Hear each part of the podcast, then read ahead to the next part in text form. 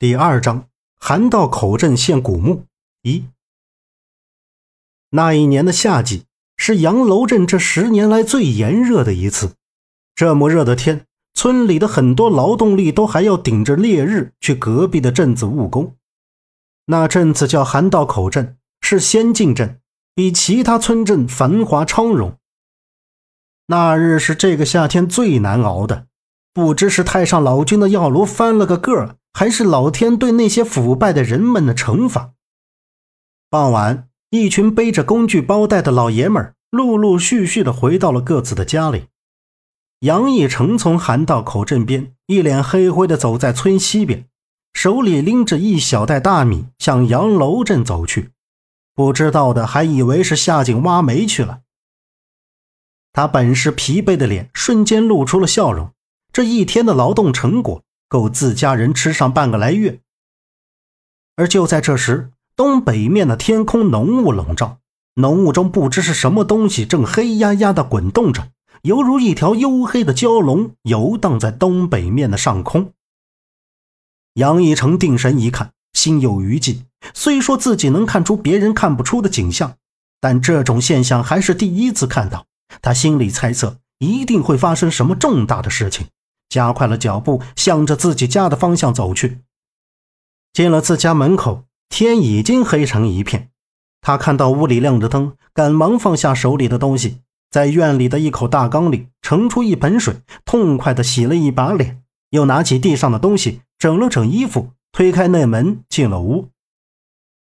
这三个月来，几乎每天杨义成都是这样收拾一下自己，再站到家人的面前，在这个镇里。自己是唯一一个出过县、出过省的人，虽说不是什么大人物，也没什么真本事，但像是有些东西确实是自己看到的那样，在前一年的中旬结束了随烟户考古队的经末之行之后，回到家乡，就在一个知名的建工厂工作，再加上考古队给分的劳务费，日子过得也算是红红火火。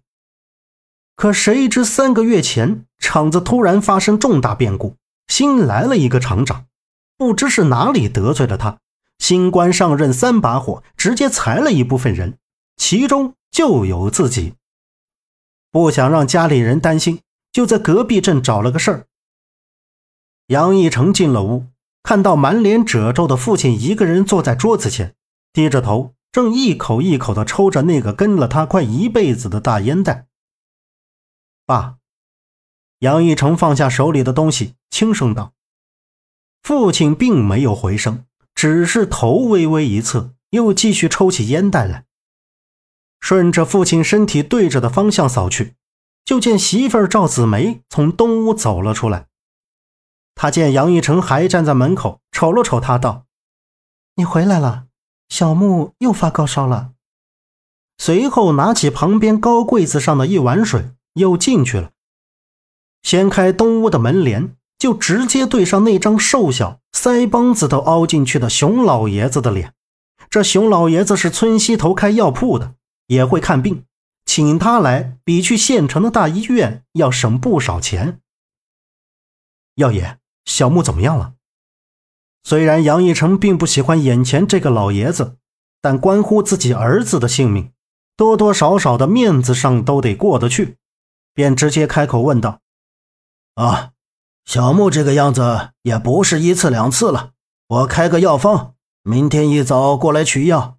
橙子，随我出来一下。”熊老爷子那双惊透的眼瞟了一下炕边上的药箱，示意的说道：“杨义成走到炕边，看了看躺在药箱旁自己的儿子杨木，小脸蛋通红，小嘴唇还有些发紫。”又看了看守在儿子旁边的母亲和媳妇儿，拿起药箱道：“别太担心了，药爷都说没事了。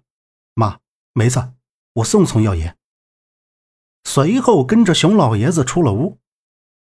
一出东屋，就看见杨义成的父亲愁眉不展的站起身看着他们。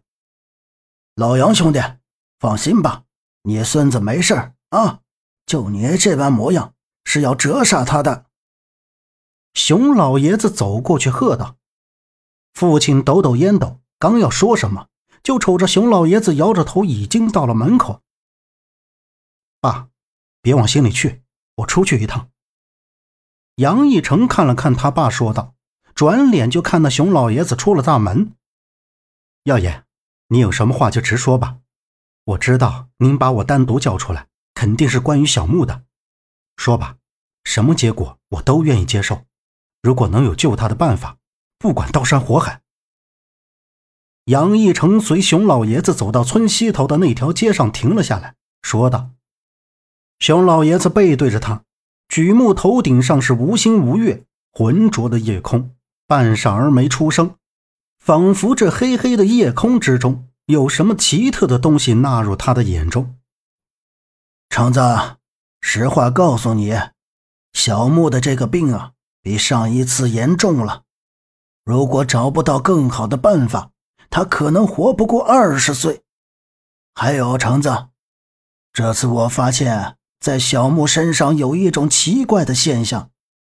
啊，虽然我不信什么鬼神之说，但确实是很诡异。你呀，也确实有与常人不同的地方。你可以试试其他的办法救治小木。可这熊老爷子突然的一句话。让杨义成是着实不知道该说什么。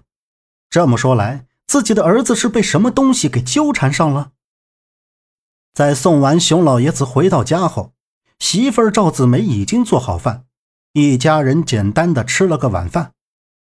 晚饭之后，杨义成夫妻俩躺在床上，赵子梅翻个身，看了一眼身侧边躺着的杨义成，问道：“药爷都跟你说了什么？”没说什么，早点睡吧。明天一早还要去药爷那儿抓药呢。杨义成双眼睁着，看着前面回应道：“就在大半夜，昏昏欲睡的杨义成突然被地底下闷闷的滚动声惊醒，他立刻起了身，把熟睡的赵子梅叫了起来。就在这时，床、房子都跟着有些晃动。杨义成心中是大喝不好，地震了。赶忙跑出西屋，就奔着东屋去了。赵子梅紧跟其后。东屋并没有传出儿子的哭闹声，但杨义成刚一迈进东屋，就冲出门外。不管赵子梅在身后怎么喊他，他都没有反应。杨义成小跑在杨楼镇漆黑的街道上，小木，小木，呼喊着离自己一米远的小孩。那小孩一边跑一边回头冲着他笑。杨义成突然停了下来，看着那小孩，那小孩也不跑了，站在他对面看着他。杨义成盯着这小孩奇怪的神情，心里捣鼓着：这是我儿子吗？没错，那孩子的一举一动确实是儿子杨木。只见他转了两个圈，又接着向前跑。杨义成一心想要抓到他，却一直和他保持着两米的距离。